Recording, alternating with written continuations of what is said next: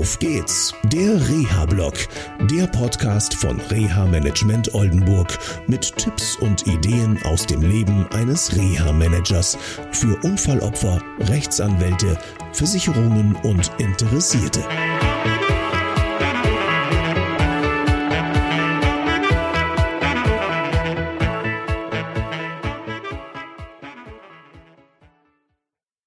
Schön, dass ihr wieder dazugeschaltet habt. Und ähm, heute habe ich ein Gespräch geführt, in dem ging es ums Zeitmanagement. Und zwar Zeitmanagement für ein Unfallopfer.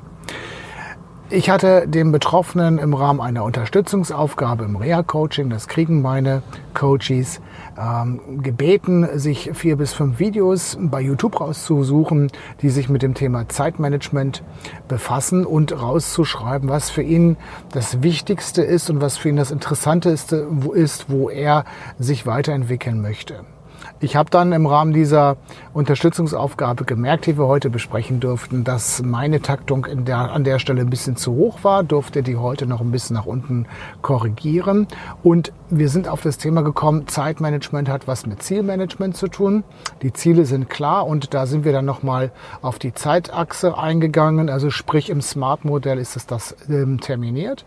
Und wir durften einfach mal besprechen, wie wichtig auch Zeitmanagement ist nach einer beruflichen Rehabilitation. Er befindet sich zurzeit in einer Maßnahme zur Teilhabe am Arbeitsleben und sobald er wieder arbeitet, muss er auch Therapien weitermachen, um die Arbeitsfähigkeit zu erhalten. Und das war ihm gar nicht so bewusst.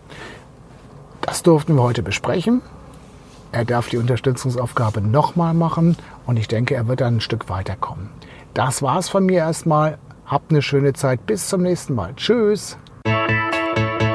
Das war eine Folge von Auf geht's, der Reha-Blog. Eine Produktion von Reha Management Oldenburg.